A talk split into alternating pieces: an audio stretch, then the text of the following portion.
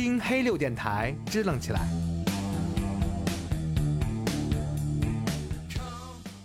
欢迎收听黑六电台，这里是老杨这里是 Yuna。啊。我们今天开一个新的系列《唐传奇》哦，唐传奇。那我想问问，啥叫唐传奇呢？啊，它实际上是唐人写的小说的一个，我们现代人给他做的一个概括的一个总称。啊，我真不是装傻，因为唐传奇这事儿，那我就觉得你就叫唐小说就得了呗。啊，我真不知道唐传奇什么意思啊。首那个唐唐唐传奇这个词儿，实际上是后来的，就演化到后来嗯，的一个戏曲的一个别称，就啊其一一类戏曲的别称。哦，它也是有唱有跳有演那么个东西。呃，主要其实还是以话本、哦，剧和话呃曲戏曲和话本的形式。然后搭配起来就叫做对对但啊然后我们是为了分，就现代人，我们比如说我们为了分别于嗯之后后面的，比如说宋话本啊，啊或者元杂曲啊嗯这种，然后给唐就是唐的小说，唐人写的小说变变成了唐嗯传奇。也叫一个专有的名词，嗯就是这个意思。首先是因为唐传奇它本身是一个我们从古代往往今来说，嗯，小说的一个开端。哦，嗯，虽然是就是之前在魏晋时期也有智人的志怪小说，但是他那个时候的小说更像是报告文学。就纪实片、纪纪实文学是吗？对，然后里面比如说像是 志怪，它并不是就虽然肯我们知道志怪肯定就是那些神神鬼鬼、呃妖山上大妖怪对对对对，它不是真事儿，但是作者本人在写作的时候，其实是把它当做真事儿来 一本正经胡说八道 呗，是。这就跟我们电台是一样的。然后知人小说就更不用说了，它就比如说像《世说新语》啊，它都是一些名人去世的一个汇集。嗯就记录真事儿是吧？对对对对，就是唐代小说和它最大的区别就是。它真的是小说了，然后用鲁迅的话说，就是有意而为之。最大的嗯特点是它是有虚构的成分在里面的。啊啊、啊，就假的，可嗯能有一部分是假的。我们刚才也说，它可能跟后来的松花本、元杂曲这些内容和诉求上都有很大的区别。然后后面虽然后来很多唐传奇的小说都被改编成了戏剧，嗯然后它但是唐传奇是属于它都是被文人所写出来的。然后它分类大概就是有侠义侠客，然后嗯爱情，还有一些政治斗争。哇，听起来好像都是流量密码的样子。对武侠、爱情，然后就是宫廷里边的政政治斗争对。比如说侠客就是我们比较呃熟的，就是《裘传公传》，其实嗯日呃就是我们比较熟，比如说《红拂女》，就是《嗯裘传公传》里面的这个故事嘛。然后爱情呢就更多了，比如说像我们未来要讲的这一嗯系列的都是他的爱情，比如说《莺莺传》啊，然后《霍小玉传》呐，《李娃传》呐对对，我们现在是不是自己刨自己的底，把未来要讲的故事都说了？嗯他们这些唐传奇里面虽然有虚构的成分，但大多都是可以当历史来读的，因为我们呃小说当历史来读。对，这也是唐代小说和后面的宋元话本的一个很大的区别。就比如说像是就是《三国演义》，你不能拿《三国演义 》对，嗯那个是那个是瞎扯，吧？但是同人小说。对、啊唐传奇里面的人和事儿是可以和现实的具体和人和事儿是有对照的，尤其是就是其实他们大部分我们可以后面我们来具体说的时候嗯可以看到，就是它大部分里面的一些故事，可能好像表面上是在写一些爱情啊或者是什么布拉布拉之类的，但是其实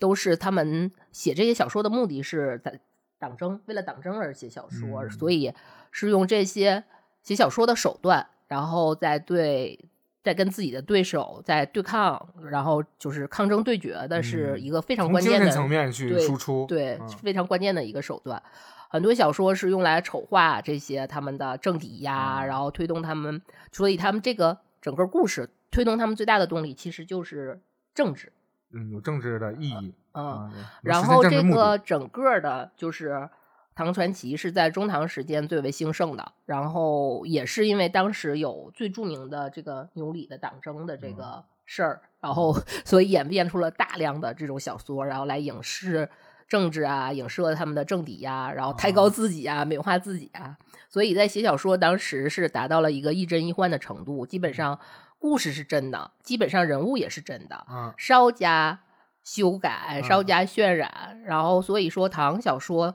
成为后人写唐史的一个依据，这也是就是《新唐书》后来被人诟病的一个地嗯。方，然后是因为欧阳修整个在他写《新唐书》的时候用的很多材料都是用的传唐传奇，好处就是这个《新唐书》辞藻就是词藻很华丽，然后嗯。整个的文学价值很高，但是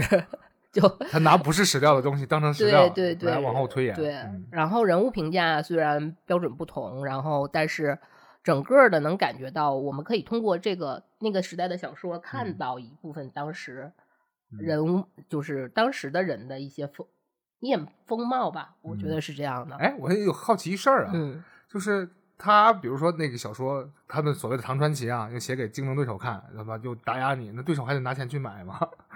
不，它就是流传嘛。这就是这也是为什么说唐传奇跟后面的一些小说的一些不同，就比如说宋画本的不同。嗯宋画本的是怎么演变出来？是因为当时就是那些它叫话本，其实嗯就是当时一些说话人，就是说书人，嗯然后他们讲讲故事用的对，讲故事用的。然后当时的文人就觉得哇，这个东西来钱快呀、然后他们就用就开始也去写这些画本，啊所以他们这个整个的这个算是文艺产出，对，当成他商品的诉求是产出，然后获得获得呃物质的这个回报实际的物质回报，就获、嗯卖钱说最简单就卖钱嘛。啊但是唐小说它不是，它因为我们刚才说的，它可能它的目的是是更高的那个，它不要这个。对对，嗯而且整体的这个，嗯，他们的一个文人的写作的一个阶级也完全不一样嗯啊，基本上都是科举出身，然后而且基本上已经是考试成功，啊 然后是呃已经算是比较忠诚往上的嗯这样的一个阶级，所以他们的语言也是非常的。呃，克制华丽不是，就是整个人都是非常华丽。然后 他们写的这个东西的阐述，并不是为了钱，而是为了其他的这些东西。，OK，嗯你懂了。然后还有一个非常有趣的地方是，我在准备前几期的这个子系列，因为我们要做几个子子系列嘛对，唐传奇是一个非常大的一个系统。然后我在做子系列的时候，就会发现这些作者，因为都是东长时期或者稍微往前或者往后往嗯后，然就那后那附近啊，对中长附近。对，会发现这些作者和呃故事中的人物之间其实还是挺勾打连环的，就是圈中圈，套中套。所以可能我们每一期说的是一个单本儿的故事，但是你把它连起来听一听，后来你会发现这些独立的故事。后来就会变成连本书，一千年前就流行玩这一套了，是吗？对对对。我们之前的呃《聊斋》系列，我觉得算是我们台的头牌吧。嗯，呃算算算，嗯对，也是，反正这个也是因为我个人很喜欢《聊斋》的整个的这部作品，嗯呃，再一个就是我们《聊斋》整个的系列的播放量，我感觉很嗯相对来说，相相对来来说还是很让我暖心的。谦虚一点啊，其中播放量最低的就是《聊斋战男志》，然嗯后作为一个不追热点只追凉点，不知道会不会越来越凉的 电台，这是怪我。我们决定从哪儿跌倒从哪儿爬起来，所以我们唐传奇整个系列的开始的第一个子子系列，我们嗯就把它定义就是叫就是唐朝勾女指南。嗯，这个事儿就这应对的渣男那个事儿是吧？你你不服，你想再我来一遍我？要再试一下啊，嗯，再试吧试吧。嗯嗯，所以我们唐朝宫女指南的第一讲呢，我们定的这个整个子系列的一个标准呢，实际上是从五大条件开始的。这五大条件我不说，大家也应该猜到是啥了是吧？对那五个字儿，对，在文学作品里啊，就是讲究宫女这件事儿呢，我觉得不得不说，就是我们这一辈的宫女先驱西门大官人以及他的导师王婆。然后其中就是最著名的就是五大条件，就是潘驴邓小邓小闲和十分光啊，十个步骤。然后用王婆自己的话说呢，就是十作九住。然后换成这个换成今天的话来说，就是成功率高达百分之九十，百分之九十成功率对啊，在金，因为我很喜欢是金皮本儿的《水浒》嘛，嗯。然后就是老金在这个里面用，就是在王婆整个就叙述这个呃五大条件嗯和十个步骤的时候啊，嗯。用了五个庙、四个绝岛，就是说明嗯，他也是他也感叹啊他也认嗯非常认可这一 真对得起他的名儿。嗯。今天讲的《唐朝宫女指南》的第一讲，就是先从五大条件的之首，然后来讲就是潘，从潘开始。然后我们的故事呢，也是第一个故事就是先讲呃元稹的《莺莺传》，嗯，潘指的就是美貌嗯貌似貌似潘潘安，也就是说颜值还是在古代就是第一首位的。嗯嗯我需要在这里先说一个我们开题选《莺莺传》的另一个原因，因为《嗯莺莺传》应该算是这个整个的这些里面其中一大母题嘛。然后宋话本以及各类的戏剧小说也是改编的版本也特别多。是的，最有名的，我觉得是元人写那个王师甫写的杂曲《西厢记》，当然嗯后来那个《西厢记》是一个大团圆结局，我们这个故事可能也改编成很多现代戏种，二人转什么的也都有。对对我刚才说的版本问题，是因为我们选的我们的唐传就是这一套唐传礼习嗯系列，我们都是大部分都是从异闻录里选的，嗯这个是算是比较，比如说。跟我们平时看的比较熟知的，比如说宋人写的《太平广记》呀，嗯或者是呃、嗯比较近近人的，对、嗯对这些唐宋传奇集这嗯种的，呃，我觉得就是异闻录算是唐人给自己写的那种。对，所以还是以饺子原则，就原汤化原食儿嘛。嗯我们我觉得是最跟最能接近原貌的一个版本，所以我们选的都是异闻录里面的这个版本啊。那我们就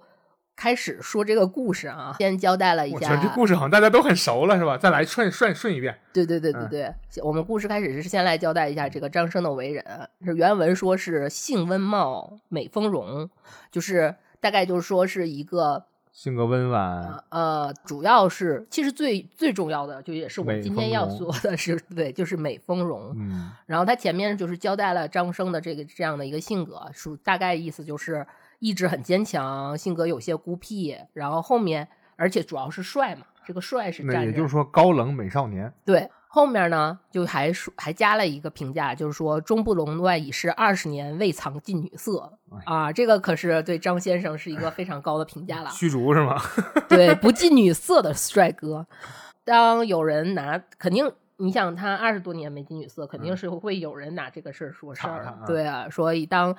有人拿他这个老处男的时候说事儿的时候，嗯，打打岔，他说什么呢？对，然后他开玩笑的时候，这个张生就会说：“非通登徒子非好色，是有淫行，于真好色而不是我直。”然后为嗯什么这么说呢？就是大凡呃物之有者，未啊尝不留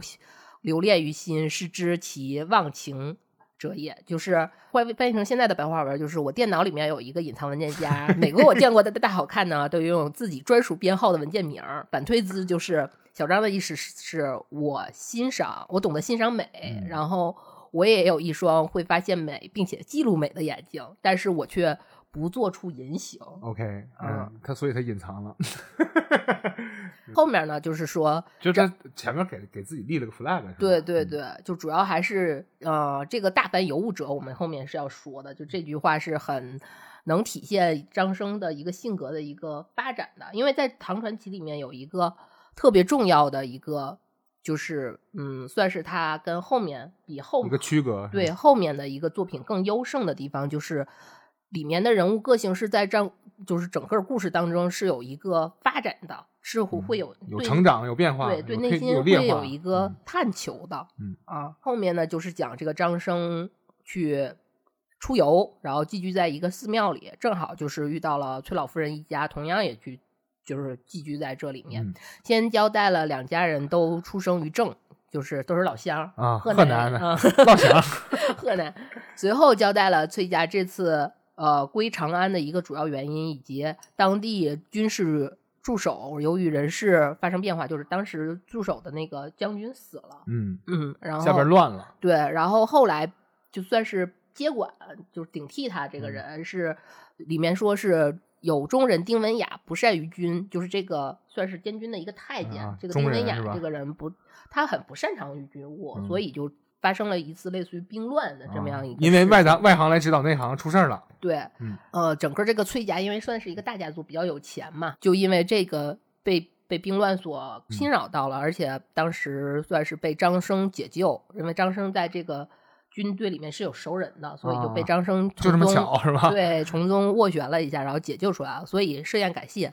在宴席当中，这个崔老夫人是先让自己的儿子来感谢他，他有一一子一女，后面是让女儿出来拜谢感谢恩公是吧？对，这也就是就是这个时候，然后是崔莺莺的出场，这是一个非常有趣儿的出场。就首先是崔母要求他出来拜谢恩人，但是他先是拒绝，在母亲整个就是算是骂他，就什么你这忘恩负义啊之类的这种很难听的话，然后才缓缓出面，而且出来的时候不是盛装，穿的只是平常的衣嗯服。便服是吧？嗯，脸微微有点红啊，红润有光泽呀，这样的，当时反正是这样的一个描写吧。哎呀，啊，就张生在这个时候就问了一个，就看着姑娘这么美嘛，然后就对 问了一个特别俗的问题，就是姑娘你多大啦？然后但是就是英英整也没有回答，主要是他母亲代为回答，而且那个崔母当时的那个态度非常主动，然后嗯说了一大段话，就是介绍了说崔英英当时十七了。后来张生觉得自己前面没发挥好，有点紧张，然后慢慢后面就开始说一些比较就是引导性的逗姑娘说话的这些话，不过都没有成功，就是直到整个的宴会结束，然后崔英英也没有一言不发。对搭理他。之后呢，张生就开始琢磨，就是怎么能达成自己的心愿。他首先先下手的就是崔英英身边的红娘、嗯啊，我们之前在《渣男之里》也聊过这个、这个事儿哈是。的，然后他是从身边开始腐蚀。对他 先是偷偷的送了一些礼物给红娘，然后在送礼的间歇就慢慢吐露了这自自己的这个想法啊不也不能说是真心啊。我们一会儿会分析说他到底跟红娘说了啥。然后因为这个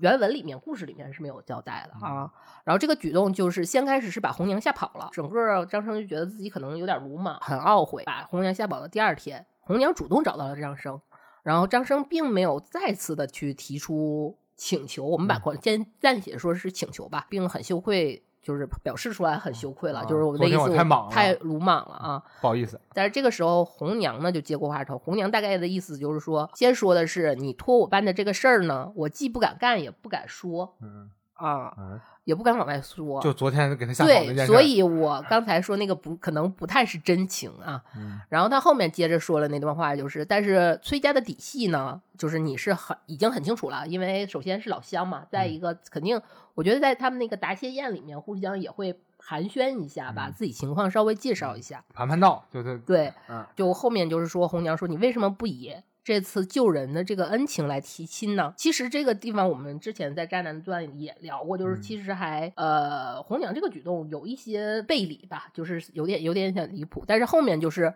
更离谱了。然后张生回答的是什么呢？就是我给大家翻译过来的这个，就是我打小就是一个正经人儿，小黄图都不曾看过一眼，然后但是在这个刚嗯之前的那场答谢宴上，一看到就是崔莺崔莺莺一眼，就整个人就废了。我这几天对行望止，食望饱，就是整个人就麻了，就不行了。这段 BGM 应该是那个传只在人群中多看你一眼是吧？对对对，就是这一段你可以参见，就是《甲方乙方》里面那个呃刘震云扮演的那个失恋失、啊失恋男青年，杀了我的狗为他他啊，对。嗯所以合法的形式，就因为红娘最开始提出来的是说让他去提亲嘛，嗯他说，所以合法的这个形式呢，要等个三个多月，然后我可能等就等不了了，疯了对我就死了，这不是疯了，我是死了，就是你想实行望止，吃食望保嗯嘛，就是我就死了，就是失恋失恋青年是要自杀，不是要疯，要不然街道大妈怎么拯救他哎，？好吧，对，然后说受现在不了了我，但是我给出的呢，就是现在只有非法同居的这种形式啊、能拯救我。这不臭流氓？对，你就说救不救吧 啊。然后后面红娘就是也是那段理论嘛，就非常离谱。就红娘后面就说，我们姑娘也是正经人呐，就是嗯不是你随便就是说一下，我们你就能得手的。对然后你这些都是当时红娘原话就是“下人之谋，故难入矣”啊，这个话其实是就有点滋味了啊。啊，然后说，但是我们小姐呢是一个文艺式少女，所以红娘给的招儿说，她刚才说是下人之谋嘛，那红娘给的招儿是可能就是中人之谋或上人之谋啦，就是中人之谋可不行，啊上人才行。对嗯，然后提出来的说是可以以欲情诗以乱之，嗯就是文艺少女嘛。然后对，但是这个时候张生就才华的一部分就马上展现出来了，就立刻张生一拍大腿，我也玩豆瓣啊。对，就交付了他村词二首。这个红娘呢，很快就是把这个村词二二首拿回去，很快就带来了一首回诗。嗯这个回诗的叫回帖了对，明月三五夜啊，这个诗其实很重要啊，我给大家 朗诵一下，用我的嗯呃，这个这个这这一首我其实大家都，嗯 我我来我来朗诵一下，你来你来，待月西厢下，迎风户半开，扶墙花影动，疑是玉人来啊！这就是 崔莺莺交给红娘的一个，就让红娘交给张生的一个回诗。哎啊我觉得这是虎狼之词。但是实际上，他除了虎狼之词这个事儿哈，咱们就他的意向，嗯那可能人家姑娘也是单纯，但是他我们从意向上，你 再找不？你再找不？啊，呃，这嗯个、为什么停顿了？这个词实在是，莫名其妙啊。这个呃，但是就是张生看到这个词诗诗的时候呢，就并并没有就是什么看到你所谓的虎狼之词，啊张生只是从里面看到了，就是胡大概猜了一下，就是说他可能是要约我晚上见面啊，啊然后是是从从大概从诗的一些线索里面，就有点像呃，河南破案了，开始。对对对，就是这个很像那个《西游记》里面，就是孙悟空的师傅嗯让他半夜三三更的时候去后院找找找我学艺那、啊那个感觉，就敲了他三下什么那个感觉，所以。呃，张生就胡乱猜了一下，就是说崔莺莺约他的是二月初四四的晚上，嗯然后翻墙相会。有零有整的，行。对于是如期赴约。到达现场呢，他并没有看到崔莺莺，嗯只看到了躺在床上睡觉的红娘。红娘表示很震惊，张生表示也有点震惊。这段是，哎妈呀，大哥，你来干啥呀？对，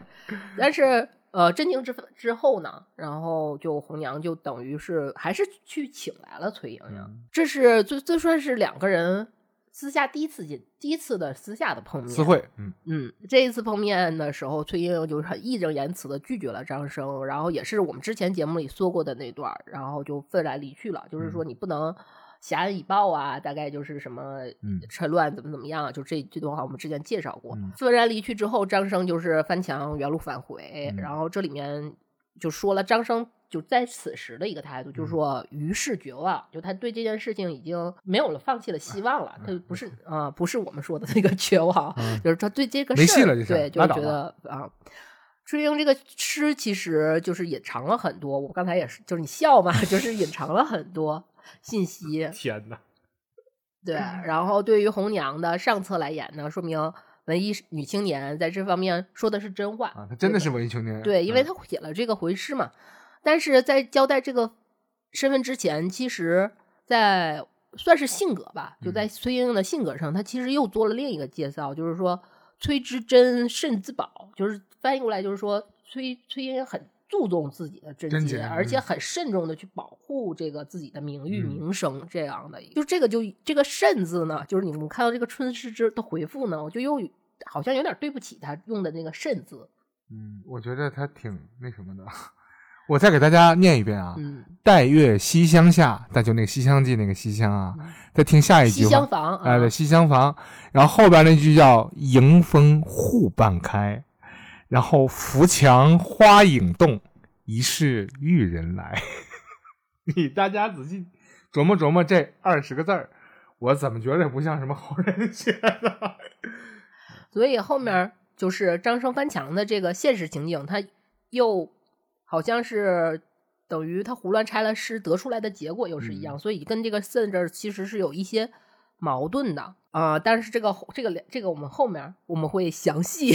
揣揣度一下啊，揣度一下嗯这个我觉得这这。写这诗真的是不合适。啊。嗯嗯，好吧，就是这里面好像有点写，感觉崔莺莺是一个非常矛盾的人，这个嗯。只是一个初起嘛，初起的一个矛盾。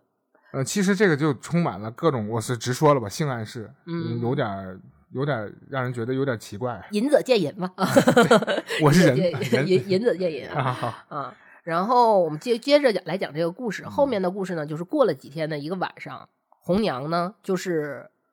抱着枕头抱着被就叫醒了睡得迷迷瞪瞪的张生，给他带来了到他家来了，惊喜大礼包，就把崔莺莺就送到了张生的床上啊，。裹被子里送来了。哎呦，我们前前一个前一个情节是什么呢？前一个是崔莺莺义正言辞 说了说了张生，然后嗯过了几天晚上，对，就是被抱着枕头抱着被，然后抱着人就来了。整个就是把崔莺莺送到床上之后，他里面还做了一个就是小描述吧，就是娇羞容致，然后那个之前的那个端庄的那个样子就已经不再存在了。后边这是写的同人本子吗？我怎么觉得对，就是因为？而且在整个这个甚喜的过程当中、嗯啊，就是崔莺也没有说一句话，所以这么突然来突然走，就是让张生一直怀疑这是一场梦啊，啊，不在这次如梦似幻的经历之后呢，又过了十来天，张生在赴一首叫做《会真诗山石韵》的档口，红娘就又把崔莺莺送来了。然后从这儿以后呢，两个人就是常来常往。啊，就常甚常喜。对，啊然后会真诗山石韵其实也这个，因为这首诗比较长嘛，我嗯就不给你讲它三十韵，就是三十 三十段，所以我就暂时不给大家。但是后面我们会聊一下这个诗有一个很有趣的地方啊。嗯然后整个他们常来常往的这个过程当中呢，哎，好张生隐晦啊。张生其实只提出了一个非常疑惑崔母的态度，就是崔莺莺当时的回答说：“啊、知不可奈何矣，因欲就成之。”嗯，就这回答里面，其实呃，我们之前不说是找这个整个的这个异闻录的这个版本嘛，嗯，然后这个里面是有其实是有一个版本版本批注吗？呃，不是有批注，是它里前有有两个版本的。嗯这里面这句话，首先是前面是有我们这个这个版本里面说是拆一下这句话啊啊，。知不可奈何以因欲而救之，就是他这句话的意思就是说他早就已经知晓了，但是没有什么办法。嗯，我妈也就拗不过我。对，但嗯在后来的一些版本里头就说是。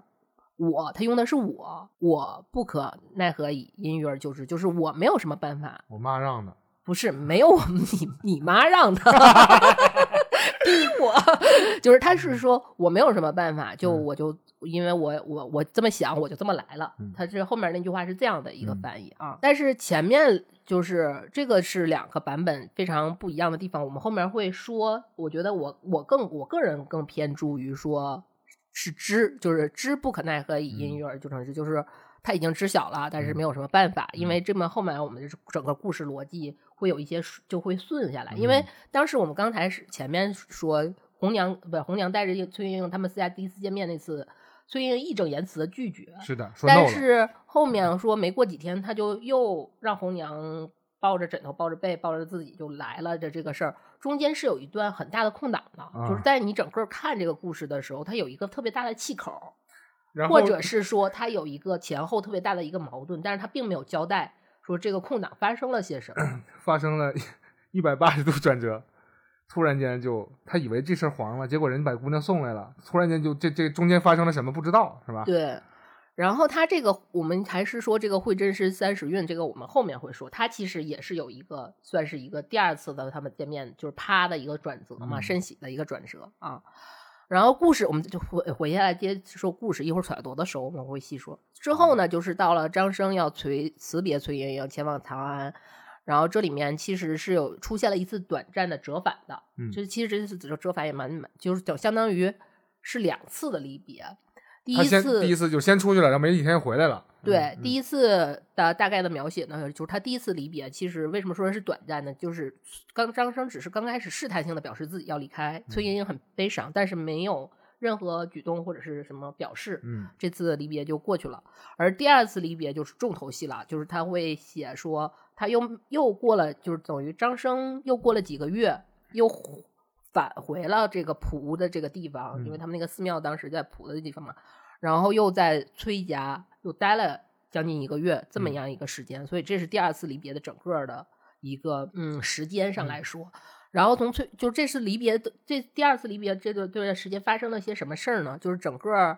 有点像张生在不停的是收集崔莺莺的一些纪念品，就比如说他是要说我你诗词写得好，你给我写一些诗词啊，嗯，你都说你会操琴，你就会弹琴，你给我弹一些琴呐、什么的。弹些曲子。对，但是崔莺的态度就是一点都不配合 no，啊，他不直到就是呃第二次的送别宴的时嗯候，然后崔莺就是先是说了出我们之前在聊《渣男志》里面说的那个始乱终弃始乱之终弃之的那那一大段的话，然后后面呢就是谈了几句《霓裳羽衣曲序》，就是，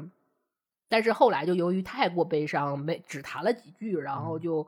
这次宴会就在这次很又唏嘘又悲伤的情就情绪下结束了，嗯就是这次送别会。之后，就是张生就到了长安，然后留在长安，然后包括后面我们以之前的节目也讲过，就是他嗯写、两个人写了一些信件呐、什么的。一方面就是张生把他这些信，就等于是崔莺给张生写的这些信，让大家广为让。同僚们瞅，对两种瞅一瞅，你看，对广为流传，而且大家也以此写了很多评论，就是下面也有很多写弹幕啊，对，然后比如说做叙事啊、做赋啊什么的，然后大家就是非常惋惜的时候，张生就发表了那个什么“大凡天之有物者”呀，就是我们蛋蛋这聊过那句话嘛，就是我我我怕我受不住啊什么什么的，这这个这个其实跟他之前的那个偏手的那个嗯尤物其实是有一个非常反的一个意意思的，嗯，嗯，这不矛盾吗？对，然后后面的故事就是呃，后来两个人的事儿就不了了之了嘛。嗯然后张生再次说想起崔莺莺，想通过人去见面，然后崔莺莺也没见面，就是我们这三男字之后的那些故事是一样的。也被拒绝了。对，也被拒绝了，然后就是类似于连续眼前人呐、什么之类的，然后这个故事就结束了。非嗯常唏嘘的一个故事，跟其实跟王师那个王师傅写的那个西厢记《西厢记》它有很大的一个差别。首先，《西厢记》前面他会聊的是都是什么，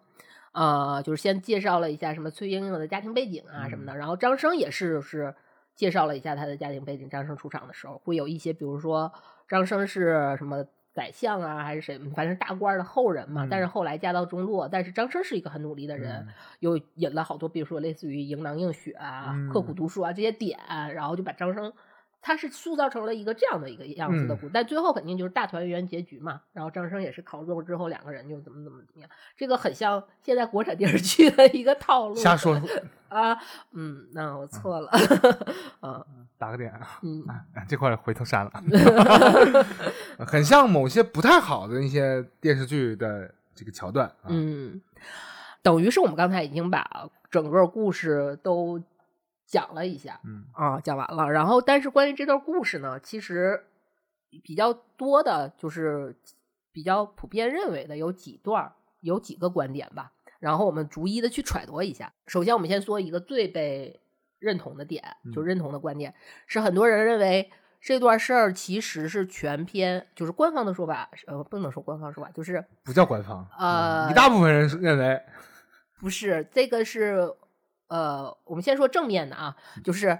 其全篇呢是以元稹，就是元稹借张生之口来宣讲教化，就尤其是后段尤物的那一段吧，嗯。那段。然后二是就是这，但是这个反面的呢，是很多人认为这个就这个故事，张生就是元稹，元稹就是张生、嗯，啊，然后崔莺莺是他当时的一个表妹，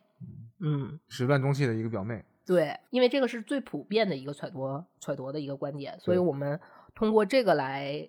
开始我们今天我们自己的一个揣度，就是我嗯们还是不脱离文本，因为我觉得你其他的一些再怎么揣度，你脱离文本，为什么前面我们要大段的去叙述它的故事？是因为我们不想脱离于文本来。把这两个故事看整个看个故事主要的人物张生和崔莺莺，他们之间的这段情事呢，其实是两人之间是有一种情绪，整个是贯穿着整个故事的。是的，从相见到后面的热恋期，到最后的离别，嗯。张生一直表现出来的是自己对崔莺莺言行和态度上的很困惑，嗯，因为就又呃，拒绝又又又又投怀送抱的，莫名其妙啊。然后不过是在第二次短暂的，就是这次相聚里面呢，张生表现出来的那段话，以及崔莺莺说的，就是表现出来的那那个、那个样子，和崔莺莺说来说出来的那段话，始乱终终弃之，对，张生的困惑到底是不是真实的？还是他装的，对，这个是我们现在要讨论的。嗯然后从庄生的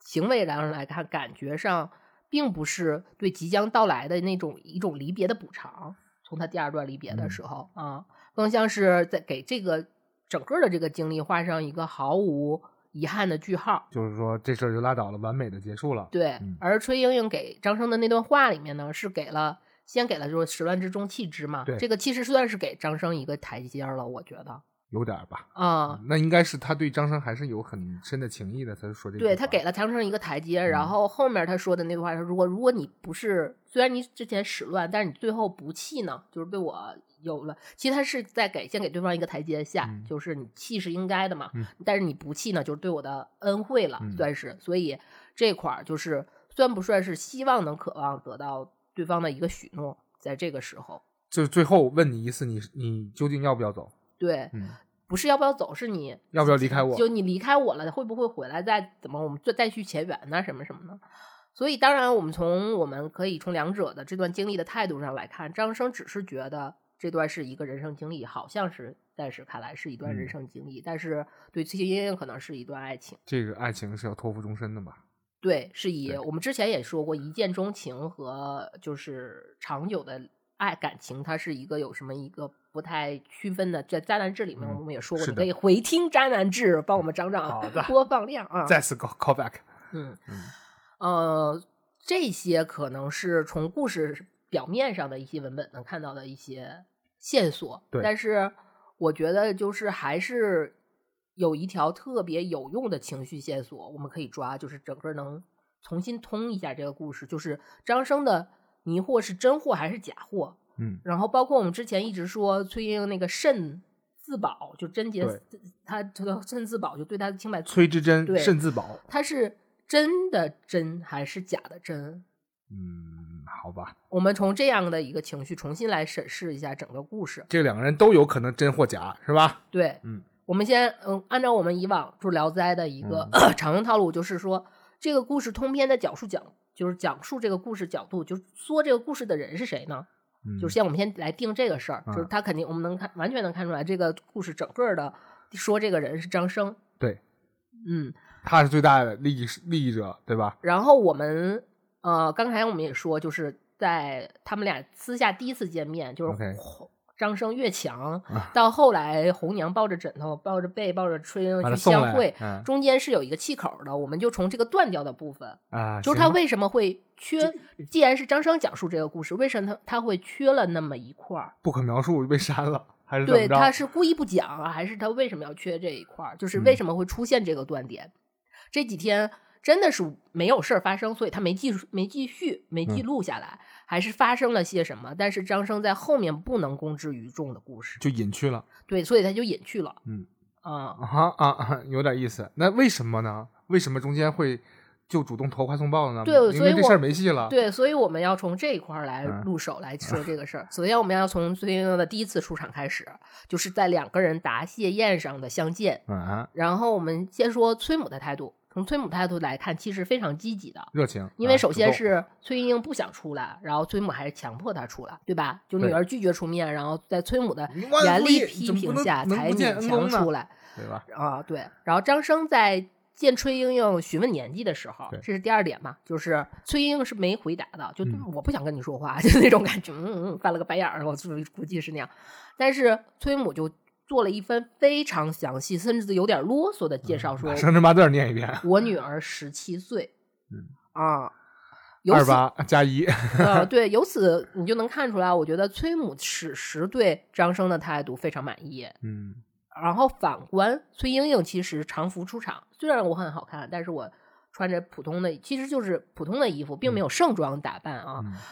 长得很美丽，但是没有精心打扮。然后后面无论张生怎么继续挑逗她说话，她也是不回答的嗯。实际上不回答是很正常的，因为碍于所谓的碍于礼法嘛。但是从崔莺莺整个的出场能看出来，崔莺莺此时对张生是没有什么好感的，嗯，对吧？对能看出来，就是在崔家这母女俩的这个态度上是这样的一个情况。讨不讨厌先不单说啊，这咱就说这肯定是没有什么好感。，对，然后我们继续说下一个情节，就是宴会之后，张生送礼给红娘，嗯。表达出了对自己的一个想法，嗯。不能说心意，我觉得不，这个张生这事儿不算 心意，就是表达自己就是一个想法或者一个意愿吧。然后红娘的第一反应是逃跑，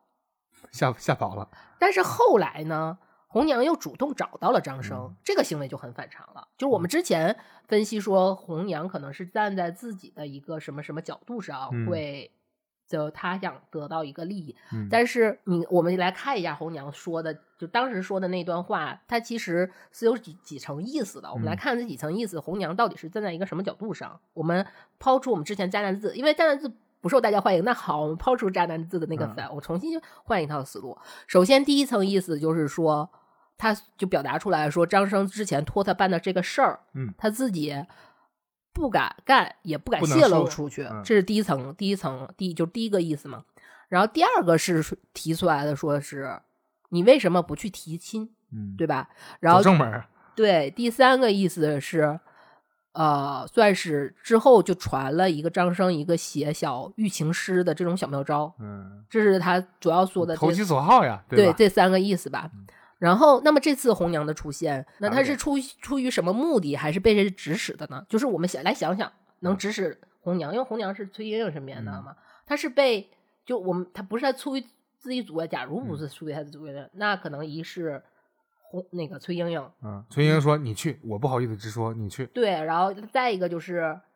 崔莺莺她妈，就是嗯崔母的老太太对。嗯但是我们根据第一次宴会之前的那，你忘了第一次宴会之嗯前的那个态度，那你觉得？我觉得也有可能是崔莺莺，但是，但是从故事我们不脱离文本嘛，嗯我们要说就是不脱离文本。那如果这么来看的话，嗯崔老太太那么热情，是不是有点她的意思呢？对，她说那个就是所以说，我们根据前面的故事，你能看出来，崔佳其实当时最对她有好感的就是崔母。我们不脱离故事嘛，就脱离、嗯不脱离文本来看，就是崔母。那是不是崔母授意他说让他来去找张生的呢？我天哪，那这是出于什么心理呢？这个叫做以身相许，啊这个呃，不是，他说就就是因为没有明说嘛，然后张生前一次对红娘表达的意愿的具体内容，就是呃具体是啥，咱们他他没明说这一嗯块儿，但是可以合理相信红娘她可能把这个张生表达的这个事儿嗯跟崔母说了，嗯因为他当时吓跑了嘛，他觉得这个事儿。哎呀，太可怕了，太可怕了！然后就吓我不听，我不听，这事儿我可定不了。呃，对，然后他就可能就是已经向了崔母汇报了。这次呢，对，这嗯次是、呃，张生可能说的很模糊，可能近于表表白吧，大概是这么一个。所以假借红娘之口，其实崔母是要去训告张生的，嗯就是我从第一层意思，就是说这个事儿就是其实崔母想要告诉张生说，嗯这个事儿你不能做，也不能往外说，嗯，这个应该挺合理的吧？啊懂了。虽然是保护崔莺莺嘛，嗯对，作为作为一个母亲保护她，因为崔崔母对张生还是挺满意的，嗯所以她其实变相是也就第二条路，就是说红娘提出为什么不提亲嘛，嗯所以是这个算是崔母给张生指了一条明路，就说你嗯为什么不提亲？其实是崔母想要说给他借着红娘之口告诉通知张生一声，对，而且他当时说的是什么呢？就是说我们两家是老乡，知根知底儿，你提亲我自然会答应。嗯就是说你因为红娘用红娘话说就是就是这个意思嘛。嗯这是第二层，然后第三层呢是。虽然我女儿对你现在不满意，因为宴会我们不脱离文本，就是宴会上崔莺莺表表现是这样的挺挺挺拧巴的哈。就是，但是你不了解女我女儿，我了解我女儿，我嗯女儿是一个文艺女青年嘛，嗯对吧？然后所以说你展现一些你的才华嗯，啊，没准他就动心了呢。对，间接的展示展示一下，自我展示一下，把你的优点展示出来，间接的通过红娘展示一下你的才华，这个事儿我是允许的。哎但是大前提是，那个事儿你不能做，也不能往外说，这个是我不允许的。这嗯是崔母的三成意思。呃，我捋一捋啊，嗯 也就是说这些事情都被崔母拿捏在手里，有嗯可能。我假设啊，崔母拿捏在手里，他把所有能歪的路全堵死，但是他希望引到给他引到崔母自己希望的一条路上来。对，然后崔母呢又不好直接就跟张生说就崔母的，意思就是说，你展示一下你的才华，嗯你要你提亲，然后让我女儿也喜欢你，那你们两两厢情好是其实就其实水到渠成的事儿。对水嗯到渠成的事儿嘛，对吧？然后你再走个正走正门，别走后门，这事儿就更妥了。对，但是这里头好像有一点点矛盾，就是其实，在崔母的大原则下，好像第三条和第二条位置有点错错位了，错位了。啊。我觉得在这块儿呢，可能就是红娘的一一点儿技术变形，就是转达的有点错，对顺序乱了。转达的，就是整个的有点，可能是有点慌张或者嗯什么，有点技术变形。怪不得昨天吓跑了都。对，就是首先他不是说下人之谋，其实这个就是警告张生不要在底线疯狂试探嘛。然后后面是这个技术变形，就是崔母是没有想到说张生自己是有另一番主意的。崔母正常就想说你来提亲，你看，其实崔母原话是你来提亲，嗯然后那个你看你虽然说。之前他在宴会上，我女儿好像对你没有什么好感，嗯你写你展示一下才华，嗯她可能就对你有好感了。然后你来提亲，就是关键是你来提亲，但是走正门，对，但是张生理解就反了，你知道吗？就是啊，提亲不成，那我可以用这个歪门这个邪路上也能走后门啊对，也能也能进。嗯所以我觉得这可能是就是在传达这个时候，就是有点没分清场合地点，嗯所以后来张生这个故事到下一步发展，不就张生立刻交付了村春死两手，两手嘛，啊对？吧？然后张生就好不容易就出出门采购 VPN 翻墙去了。呃，这个这个是张生，其实我觉得这块儿其实也是非常重要的，就这是其实这才是一个故事非常重要的一个转折。嗯，就接下来的事儿呢，就是我觉得红娘接下来就拿到村词两手的时候，接下来下一就是我们看到后面的故事发展是，他拿到就是春子两手，他的行动轨迹是一个什么样？他的步骤是什么样的呢？他是先把这村子二手交给了崔莺莺，嗯然后去崔母那儿跟崔母汇报说他和张生见面的这个情况，一番情况。说就是为什么这里这儿要强调一下，就是我认为就是红娘的这个行动顺序呢，是首先是从呃从这里开始，崔莺莺和崔母在态度上其实是发生了一个一百八十度大转变的，嗯，就是崔莺莺的确不是个颜控，就是虽然她冒风就是长得美挺帅丰容啊美丰容嘛，嗯，然后不在吃你判那一套。对，但是在看到张生的诗以后，等于是大大增加了对张生的好感。嗯但是崔母是崔母就反过来了，崔母等于是听到说从红娘听出张生那胡话，就是非法同居试一试，要不然我就不活了。这种这种话就我我觉得一定就原地爆炸了。啊炸了。嗯对，这里面首先是张生这番虎狼之词，就换位思考一下，就是如果我闺女有人跟我对我闺女有这想法，我肯定整死他。啊，腿儿给掰了。就直接打废、打报废、打爆炸啊。二是呢，就是明明自己是借红娘之口，就给嗯出了，其实崔老夫人虽然是借红娘之口给出了一些。合理化建议。都不算合理化建议的，我觉得他是给出了意见，给出了行动方针，也给出了底线警告。嗯，就是三点非常非常就是非常明显了。事儿已经做圆乎了。对，嗯但是这个张大傻子居然没听出来，嗯，好的。所以之前之前其实崔母对于张生的好感，我觉得长得帅，对，啊，这个可能崔母是个颜控啊，然后还有一个是他能在乱军之中就通过自己的斡旋，然后把自己的家拯救出来。我觉得他是有些能力。他觉得张生有张张生是有些能力的，嗯但是他给的这种传话，这种三个就是这种传完张生没张大傻没听出来这些事儿之后，我觉得瞬间好感归零了，你知道吗？嗯，也有没有可能是红娘嘴笨，给说错了，说反了，说？对对，就我们刚才就说，就确实是红娘的技术变形，就就马季下了个蛋了，就。对，反就而且还反而造成了，就是说自己的女儿对张生有好感，就是就一切都按自己反的方向来了。对 这个你，我觉得崔母的气死了，就是超嗯级超级生气啊！崔母从安排宴会见面和张生展示才华这两个事儿可以看出来，其实我觉得崔母是对女儿挺疼爱的，嗯就虽然是媒妁之言，父母之命嘛，嗯但是他还是希望有两情相宜，就是嗯气、情意相投，至少能他也喜欢，互相喜欢就好。嗯，对，这个时候呢，崔莺莺其实是转变了嘛。崔莺莺已经对张生有好感了，就是她发现母亲已经情绪和 情绪上已经对张生就是好感跌到零了。嗯其实崔莺莺就反而就这回是崔莺莺去救张生，而不是崔母要救张生了。就崔莺莺就表示说，张生还是能不能抢救一下呢？然后就出现了第一次的那个私下见面。嗯嗯，所以这一次就是崔莺莺的私下见面。崔莺莺是什？我们通过妆容啊能看出来，她跟第一次他们在那个宴会上的那个见面是不一样的。她是端庄严容，嗯然后严厉的指出说你不能乱来。其实这个事儿是崔莺莺在点醒张生，嗯就是说你别胡逼了，你干这点事儿我妈都知道了，然后端正你的人设，及时补救。然后这个时候张生到底听不听出来弦外之音？张生完了，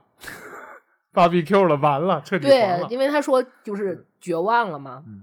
然后接下来其实是整个，就当时张生就于是绝望，是当时张生听完这个事儿就就绝望了，就拉倒了对，嗯但是他可能没有理解说崔莺莺是在告诉他我妈知道这个事儿，他只是说崔莺莺拒绝我了，他就嗯绝望了。哎，我在这儿我就有点好奇，就男的对女生的这种潜，潜台词是吗？对是能听出来，听不出，来，是听不出来，完全听不出来，但过后想，我觉得能也不行。就是明你明告诉我了，比如说你说了一个嗯 no 的想法，但是事后比如说过了五年，咱俩聊这个事儿，啊，你说我说 no，实际上是给你另外一条路走，我把你逼到那个，你去选择那个不就完了吗？你现在告诉我了，对吧？我说哦哦，是吗？是吗？然后我如果说我还能发言的话，我还要再反问一句：意欲何为啊？为啥这样？就说你这直接说就完了嘛。我不还是不能理解，就完全不可以理解。嗯，那我们就来说说空白这段，这就到我们就正好就到到了我们最要讨论的空白这一段了。就空故事空白这部分呢，我觉得在这期间可能会有两种情况，就是一个是张生没有什么行动，嗯另一端是张生有可能行动。嗯，就张生没有什么行动，就可能刚才你说的冷处理，嗯不是，就是你一一部分是冷处理，一部分是你说的，就觉得就真真我就没戏了。歇了啊，，就歇了。嗯呃，有所行动呢，就是有可能张生听出来了一些，嗯因为他可能就不完全是情感上的一个需，我觉得不完全是一个情感上的需求的一个考虑了，嗯也就是在可能就在这个时间段跟崔母。谈过，就我们分析嘛，因为这段嗯没有文本，所以我们只是分析他可能有跟崔母有谈过这个婚事的这个事儿，但是谈崩了。没谈拢，对，因为一直两个人在说的时候，其实虽然张生最开始说，我我我像我像我像没有水的鱼，离开你我像没有水的鱼，我死了，什么什么之类。但是对方给出来的答案就一直说提亲提亲提亲，我觉得有可能在这段时间，张生就说，那我就用提亲的方式去试一下。嗯然后看看能不能试成，嗯我觉得有也有可能，因为他没有写嘛，所以我们嗯猜测是这样的。但是谈，但是我觉得肯定以崔母此时的态度就是谈崩了。有可能，对，有可能就是谈崩了。就是无论行动与否，张生实际上这个时候，我觉得他有一种自己的一双另一番打算了。嗯这在这段期间，然后但是对于崔英来说，就是这段关关系发展就是停滞了，对吧？那不继续了，你为什么？对，我就来说此时就是少女崔莺莺啊，怎么追一半不追了？我对，一方面可能是爱情的勇气，另一方面也可能是叛逆。就是那个十七岁少女嘛，就是叛逆、叛逆最叛逆的时候，决定自己主动去推进这段关系，哎我天哪！行，对吧？就因为故事后面的发生嘛，就所以就带着这种又忐忑啊，又纠结啊，就去主动找了张胜胜喜。不，这个不合理呀、这个，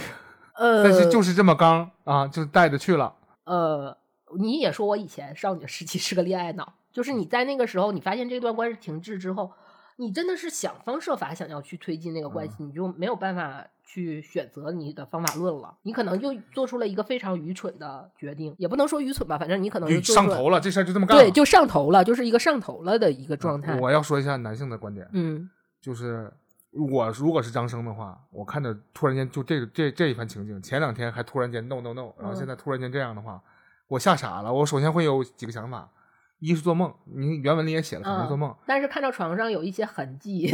就觉得甚喜后的痕迹，就觉得这好像也不是梦，一真一幻。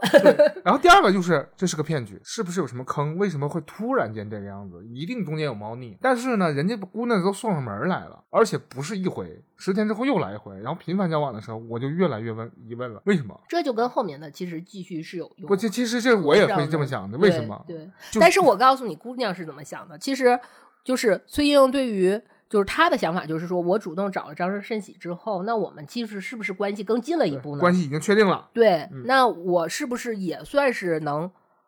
就是张生能为我，因为我付出了嘛，就是我为你付出了我的清白的这个代价，以嗯清清白为代价，然后为你付出了一些，你是不是应该也付出一些付出一些什么？那你付出的什么，就是主动去为这我们这段关系去争取一个结果，是对吧？来呀，走正门啊，等你呢，是这意思吧？对，我们再看看后面张生是有一个什么打算吧？嗯就是这种空白之后，嗯，就两个人常来常往之后，就是张生不就是出现了我刚才讨论的那个，说他产生了一个疑问，就是嗯对崔母的一个态度的疑问。你妈怎么同意的？对对，就是张生在这段时间，我们刚才说了，他有可能提过亲，然后但是可以想象崔母是盛怒之下的那种，嗯就是爆炸爆炸的状态嘛。或者更深的揣度一下，就是在张生提亲的时候，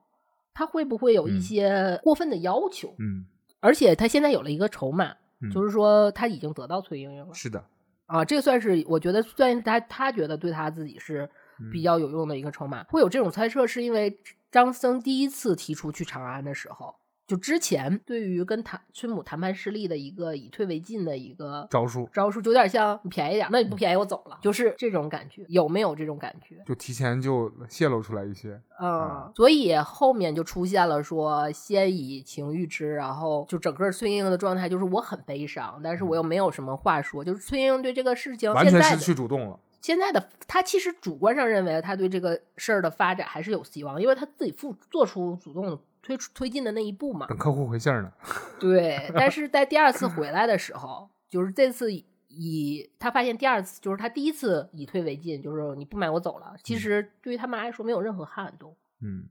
所以不吝他这一套，所以他第二次他们那次特别描写特别长的那个离别的那个情况，嗯并没有任何作用。然后，而且无论张之前谈判张生开出什么条件，或者是对于张生的手段和态度，就是看来这个崔母有点对张生恨铁了。嗯。因为这个事儿还没有推进，就是说崔母这个事儿已经恨铁了，所以第二次离别的时候，崔莺莺就已经知道他和张生是不会有什么结果，没可能。了，嗯。所以这一次除了悲伤，也会经常做出一些有点失神的那个状态，因嗯。为就是在原文原文故事里，就张生说那意思，就是春英就是虽然平时不太爱说话，但是就是属于那种冷幽默，就嗯臭冷给整出来一句，哎，还挺好玩的。他是那种那种人，嗯但是这次就是他经常会彻底就落寞了。对，就失神了，就是有点像呆呆傻傻的那嗯种、那种、那种状态了。我觉得在这个时候，就是他对张生其实和或者是对张生，或者是对这件事情的一个发展，其实崔莺莺是非常不满的，所以他会出现这个状态，但是又不能制阻，所以他只能选择这种方式去处理这件事，对待这件事，处理这件事情。然后有趣的是，张生这个时候的态度，就是除了在故事里说他大量的去收集关于崔莺莺的回忆，嗯然后且不说他的目的是什么吧，就是他收集这个回忆的目的到底是为了画圆满句号，还是怎么怎么样？但是，呃，后面有一句就是说。张生就说那意思要考试就马上要到到时候了，就我又要去长安了。然后在这个时候，反正就是他让崔莺莺去给他弹琴，嗯就是有这么一个让他弹琴的这 件事儿。这个最后的时间节点到时候了，然后张生唯一做的事情就只是唉声叹气，就张生表现出来的就是唉，就是那种的嗯。崔莺莺是彻底彻底绝望了，所以他就说出了，你就你细读那个“始乱之宗弃之”那一段话的时候，嗯我建议大家去读一下，基本是可以看出来，就是绝望大于失望的无奈感。最后就是结尾就是太过悲伤，然后扔琴就跑回母亲的房间了。他交代跑回母亲房间也是因为，因为这件事情最大的阻碍就是已经崔母已经下令就说张生这人不行，嗯，就是你哪怕你们再怎么发生什么事儿就不行，这个人我就看不上了。拉倒。对，就拉倒了。嗯所以这段话其实表面上读原文是感觉到说是有一个说我给你个台阶下，你能给我个许诺什么什么，但嗯其实我觉得大部分的感觉就是。哎，我就我我我把我想说的我都说了吧，嗯不管其实这事儿已经没戏了，嗯是这种这种感觉的整体。你再翻头读来的时候是这样的，唉，是一个没有办法的无奈的一种一一个一一段陈述，就是把咱们俩这事儿就说透了，到这儿就拉倒了。就算是咱们之前说到的，他可能有询问过，说张生给你个台阶下，你愿不愿意带我走呢？你你不愿意带我走也正常，你愿意带我走的话，那就是额外恩惠了。但是我也不奢求了，咱俩就这样嘛。然后盘子琴到一半里，然后在这儿，我就觉得确实是，就是一旦一件事情你真的付出，女我说从女生的角度嗯上，一件事情你真的付出了特别特别多的时嗯候，在这个时候，就是但是对方给的回馈就是唉声叹气，就是无作为的时候，我觉得就真的是，就没戏了，嗯，彻底凉凉。就 我真的是觉得，就是我对作为女当女人当时的那种感觉，让我来说，真的就是太难受了，特别难受。反而就是，如果你积极争取，或者是你坚决的、决绝的去转身就走，都要比你待在我这儿唉声叹气要来的观感好一些。我不知道为什么在那个时候，有的男性会做出那样的一个举动，反而会让人彻底对这个人放弃。我觉得这也是最后。崔莺莺到后来慢慢慢慢彻底对张嗯生放弃，这我觉得会每回忆到这一段，我觉得他都会有。这里可能我我猜想啊，这个男性的心理来角角度来解释这个事情的时候是，呃，他的那个唉声叹气啊，实际上是把一种共情放在了一个错误的空间和时间里。那一段时间之内，可能在于女生的角度来看，不能做这样的表象。比如说，你很愁，然后我陪着你一起愁，咱是一种共情能力的一种体现，但实际上不对。从你们理解，不是这么回事儿。对，你要不然赶紧滚，啊，要不然的话，你就积极争取，说这事儿包我身上，这事儿咱干了，对吧？老母亲不同意，我来争取她同意。长安不去了，滚蛋！我跟你在一块儿，或者我带你走，全家搬走。你有一个解决方案，要不然的话，你就这事儿拉倒，就撤了，都行。你们是这么想的吧？但男的可能不这么想。首先，共情是第一位的，呃，可能就放错了，就就就就是呃没对上啊，频道没对上，导致了这个事儿又进一步决裂了。后来的就是长生，呃，长生长生可还行，后来就是张生嗯 到了长安，原文说明年就是第二年嗯文战不胜，就没考上嘛。张生就在停留在京城，就是因为没考中。这里面我觉得，呃，一个是元稹对张生这个人物的预预设，嗯的一个归宿。再一个，这也里面也有一个可能是隐隐的交代了，就是张生以崔莺莺为筹码，在跟就在谈判中让崔母觉得过分的一个条件。嗯首先是我们来说一说，就是张生大概提了一个什么条件？我嗯觉得有可能是可能，呃，我觉得贪财可能不太，因为张生整个人的那个人物性格，嗯，我觉得可能不是为了财，非常为了财，对但是他可能也需要钱，但这个钱的最终转化可能还是对于功名和对于权力，或者是对于什么绅士的这样的一个追求吧。我觉得是这样的一个谈判的一个条件。嗯，他不是单纯为了钱，对嗯，但是对于崔母来说，因为崔莺莺是有一个弟弟的，嗯就是古古代女性就是会有一些嫁妆，但是这个嫁妆其实是有数的。这个嫁妆的其实是底层含义呢，就是说什么呢？就是我们将来分家，女嗯女的是肯定是用古代说，如果家分家，这个女的肯定是一分钱都得不着的，嗯肯定都是给给儿子，给儿子有几个儿子分给几个儿子这样嗯的。但是嫁妆是什么呢？嫁妆就是你看父母也挺疼爱你的，你在这个家里也生活了这么长时嗯间，那我们将来分家的事儿，这个事儿你别那什么了，你别你肯定参与不了了。嗯那我提前把你这一份儿拿出来当成嫁妆跟给你，嗯，它是一个这样的一个你带着走，你带着走，它有点是这样的一个嗯情况。但所以，但是在那个那个情况下呢，又出现一个问题，就是说，肯定男的占大头儿，女的占小头儿，所有的资源肯定都紧着男男男性。嗯所以张生的加入，他可能就是变成了我要争取更多的资源，但是其实崔母觉得我已经给你的资源够多了，嗯你只是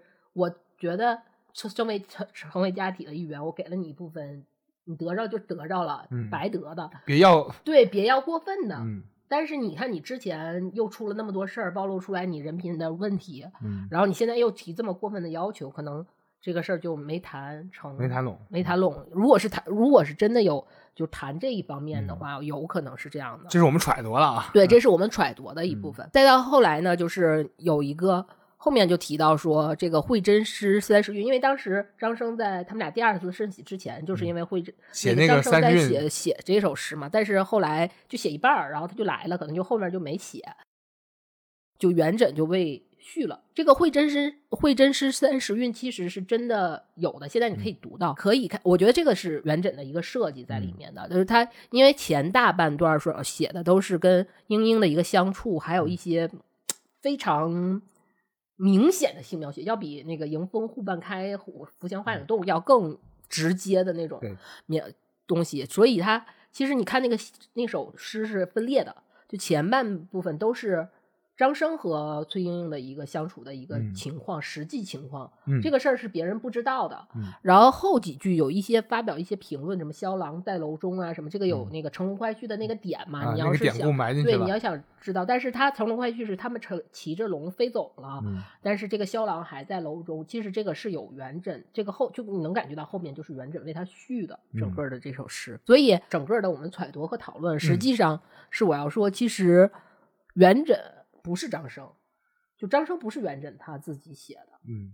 就是他不是他自己写的，就呃元稹不是就是那个写自己生对，不是在写他自己，对，啊、是因为它里面其实有一个观点是我非常认同的，就是《崔莺莺传》里面有很多盲的那个《诗经》里面那个、嗯那个里面的一个一个味道，就是它里面比如说子无良媒呀，然后还卷了大批的嫁妆、卷跑了，卷财跑了啊，了，对，然后嗯这个里面，我觉得就是因为它有这个味道，所以我们 才会刚才揣度说张生想要更多，想要更多的那个、那个、那个、那个揣度嘛，因为他俩可能有一些互通。然后这个《诗经》里面的这个后面呢，就是说被家暴、被抛弃的一个故嗯事，当然可能没有。家暴吧，但是呢，我觉得能从里面看出来，因为它里面有一句是说，被家暴之后，他回家跟他娘家人的兄弟们说起这个事情，只会招来嘲笑。那也就是说，其实崔莺莺虽然他母亲很疼爱他，但是对等一个家族来说，女性的地位还并不是很，就是她的处境还并不是很好。嗯除了她母亲很疼爱她以外，其他的处境可能有有一些影射。嗯我觉得会有一些，我们联系的看啊，嗯在诗歌的结尾，最后女子对感情有一个了断，然后结束的一段，算是结束了一段没有感情的，就是没有希望的感情，然后再出发。其实这个还是挺蛮符合整个故事，就是呃张就是呃张生的这个《莺莺传》的这个故事的一个基调的。是的，嗯，这是我们看出来的，相似啊对，非常相似。但是很多人更在意的是，就是崔莺莺只是被抛弃了，然后也认为张生就是元稹本人。整篇故事的所有线索，我觉得就是元稹是站在一个反对的态度去写，说，因为大家以当时有一他原文中有一段话说，时人多许张为暂补过者，就是嗯都大家都觉得张张生是一个很擅长补弥补过错的这么一个人。嗯我觉得大大多的误会其实是源于这一句话的，但是。前面是崔莺莺拒绝见面，后面是就是他后面是说，我常在朋友的聚会中，往往有这样的什么意思的人，嗯然后他里面说“夫死之者为不为为之者不不惑”啊，就这反正你能看，你能你看这段话，其实不是什么好话，对，所以这块儿就是我觉得是算是元稹是站在反对反对张生的，对，所以他绝对不可能说我自己反对自己，对我自己反对自己，这是绝对不可能的。而且特别有趣的是，这个异闻录里面，这个是一个那什么书本身的一个好玩的点。编撰的对对对，后面有一个点是在异闻录的下一篇，嗯，就紧跟着是相如琴挑，而且这一篇是不是唐传奇的故事？嗯它特别特别奇妙，是整本书里面只有这一篇不是唐传奇的故事，却收入在嗯异闻录录里了。我们之前也说过嘛，因为那个文人文人才子才子佳人里面，嗯就是才子就是司马相如最嗯早，佳人佳人就是崔莺莺嘛，嗯这是两个就是挺这是我们后人一个基两个符号，对后人研究出来，而且这是一个美国的汉学家研嗯究出来的，就没想到就在这个书里面提前，我觉得还挺妙的，就是在这本书里面，其实，在那个时代就已经有人把他们放在一起了，嗯比较放在，我觉得不是比较，就放在一起，莫名其妙，呃因可能也是他觉得好像在以后这两个人会成为两个标杆儿，所以我把它放在一起。嗯两条或 flag 当时人已经有这个想法，就是说他们俩就是两种标杆儿，就所以嗯有放在可能一起。嗯对，就是一个很奇妙的一个小巧合，小巧合吧。还有一个论证说，元稹这个就是其他的了，就是元稹就是张生的，是因为后面比如说有一本书叫《情史》，嗯然后这个钟瑞先他们都考证，就是说元稹当时是有一个姨妈的，就无嗯论在夫性上啊，包括经历上啊，都跟就是故事相故事非常吻合。嗯，然后但然后而且他在那个批注里面就是还说，就是我有朋友，我的某个朋友啊。看到了什么什么，但是后面就其实没有什么可考，就只有他的那个朋友看到了，其他人也没有什么看到。就无中生有一下啊，对对对对对对，通过我觉得就是首先是我们刚才举的那两两个嗯。例证，然后后面就演变出来了很多版本，然后就多半就是说什么元稹又抛弃了表妹呀、到嗯。长长长安又抛攀了高枝儿啊、嗯。什么之类的，诸如此类吧。就是这个就是一个可能后面我们大家被传这个故事越是的是的来越嗯延续的一个这么但是这种猜测呢，实际上都是更有流量密码是吧？对，嗯呃，对，因为你要这么想，按照他那个思路想，作者写自己，把自己的一些故事和经历和一些想法投射在一个人身上，也是也是挺常见的一个事儿，其实也未尝不可，也不用非说他谁是谁。但是我觉得很难有一个作者真的说我反对我自己，我骂我自己。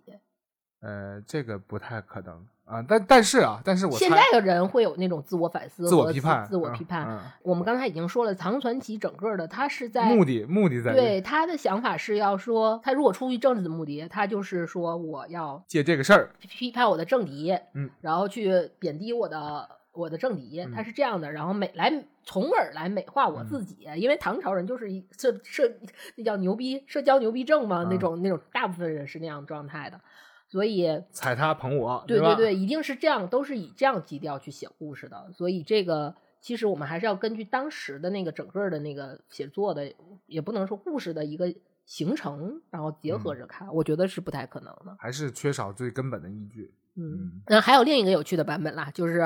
呃，因为之前有学者也考据过，就是说在那个时候很多的小说文学作品里，啊就是只要女性的名字出现叠字啊，就是多半是因为从事某种特殊服务行业有关。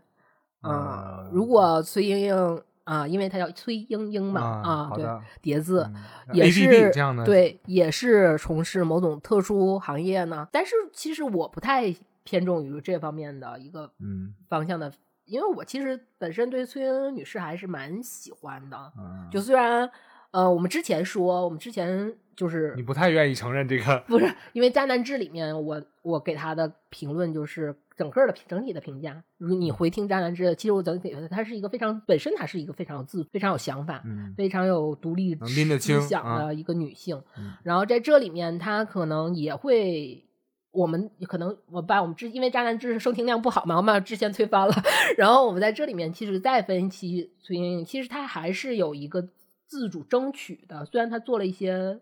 怪的决定，但是他还是有自主争取的这么一个人呢。嗯，嗯，他并不是不作为，他是有争取的，对，再来说回论，就是说元稹，就是我们说这个故事的作者吧嗯，，作者，元稹人品上真的是非常有争议的，嗯就是包括他后来跟你直说，你不用说这么隐晦，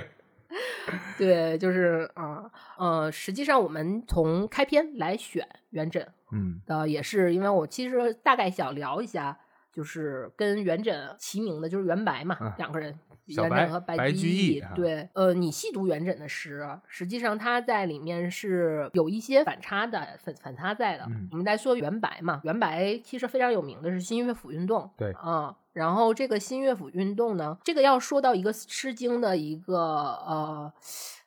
正风正雅的一个问题和变不变，这个有点儿，我觉得有点儿太掉书袋子了，我觉得嗯没有什么大概意思。但是实际上是我是要在这里是说，实际上那个时候的新乐府运动。也是一个政治上的需求，而并不是说我把我的诗歌让什么下里就所有的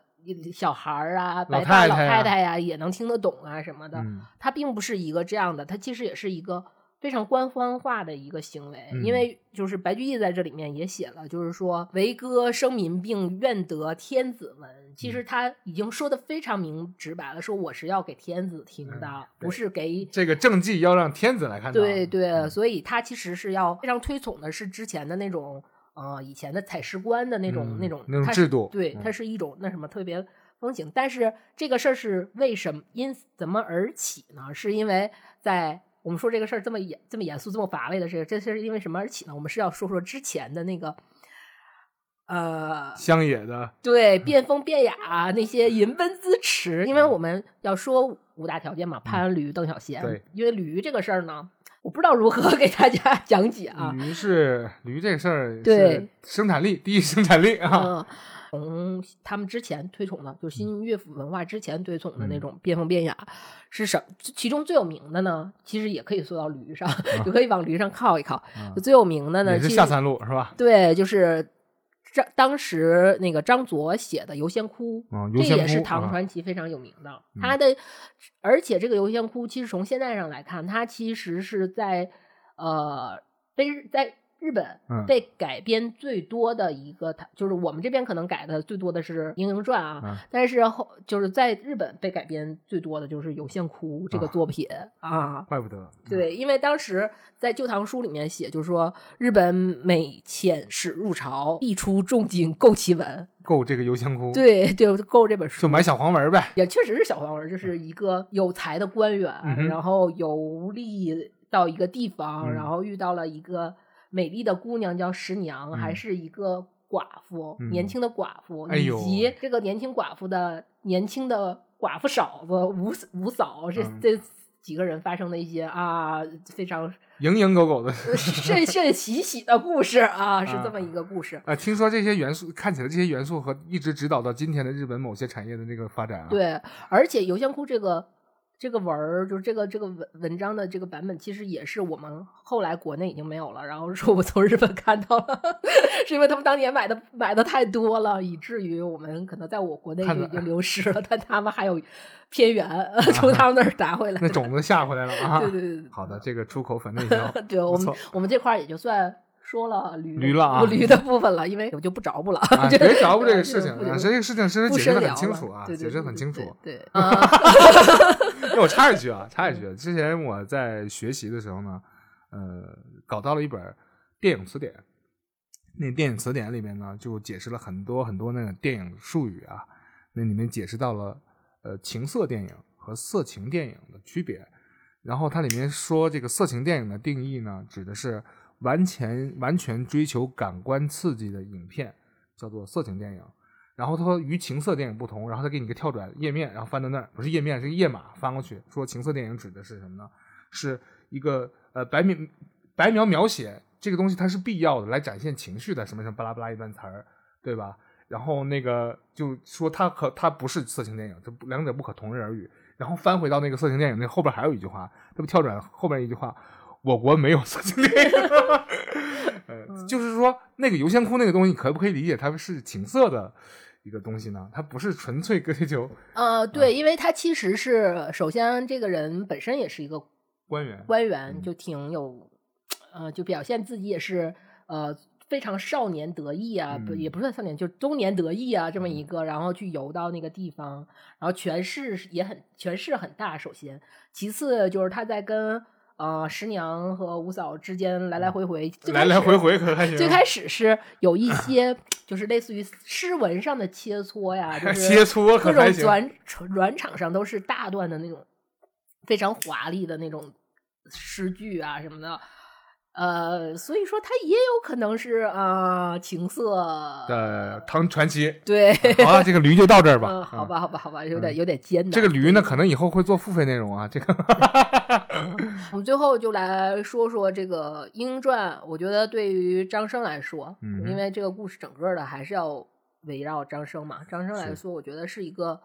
初恋的故事，从最开始的明月三五夜中，在西厢花墙下。等着玉人来的那个少年，然后这个少年虽然有极致有才情，就是因为他的才情就是立能立刻交付春孙慈二手嘛啊，然后但是在厉害厉害对，但是在后来的两个人相处的时候，嗯，细微处我感觉张生失失掉了很多情绪，然后也少了成长了吗？还是长大了？还是社会给他变了什么？不是，因为前面就是说张生其实是一个。非常固执，然后就是是一个固执美少女，固执不好色的美少年嘛。他前面就已经这么说了，而且少了很多温柔，就是没有什么太多他们温柔的那个两个相人相处的时候，张生很温柔的那种描写，我觉得是没有体现出来的。英英女士呢，她的文章思词就是通过张生来表述，就是说其实造诣很高，造诣很高啊，造诣不错。然后对言谈不俗，张生之于英英。虽然后来也算是对张生来说是成就了美事，但是对于我们观者来看，整体的这一块也不算是一个乐事，嗯，对吧？就是它不是一个好，就是让我们读起来非常觉得非常欢乐的一个爱情故事嘛。是，所以单独有美丰荣的。少了手段就是不能成事儿啊！这个是我们这期潘的给大家的一个 警告，警告，叮叮叮叮叮。光有颜值没有用啊！对，没光有颜值没有手段就不能成事儿。然后我说这个话是为了什么呢？是啊，我们还要看我们后面。下一期有手段是什么样的？对，就会有狱中的小，嗯，极小之能事的这个李毅，如何热情、活泼、体贴、周到的这个本事。哎呀哎呀，那张生真是真的是差的不是溢美之词半点儿了啊！嗯，这李毅人品上略有瑕疵瑕疵，对，微疵。嗯，但是在这个我们，因为我们说的这几个地儿就是怕驴邓小闲嘛，你要分类讨论嘛，对，就是小，那就。呃，所以下一期我们《唐朝勾女指南》第二讲就来聊聊李毅之小啊。刚说完驴就说人小，那是 没有这个小不是这个小是其实就是坐小伏低的小，坐小伏低啊，不是某些形容姿态啊，姿态大丈夫的姿态这很重要。想，可有些人想到他也做。咱们下回再聊吧啊，就下回再聊吧。感谢收听黑色电台，这里是老杨，这里是 Yuna。好吧，这一期就到这吧，拜拜。添加电台官方微信“黑六电台全拼”，我们正在持续收集心理学选题，请把你的想法告诉我，也许下一期节目就是为你独家定制。